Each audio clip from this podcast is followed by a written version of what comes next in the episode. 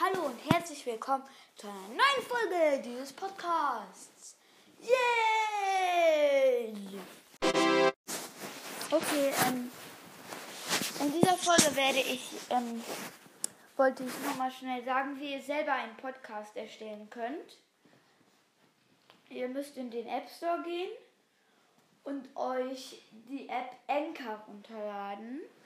Also es gibt auch noch andere Apps, auf der ihr das machen könnt. Aber meine, also ich buchstabiere es mal. A, N, C, H, M. Warte, ich buchstabiere es nochmal. A, N, C, H, O, R. So wird es geschrieben. Tschüss.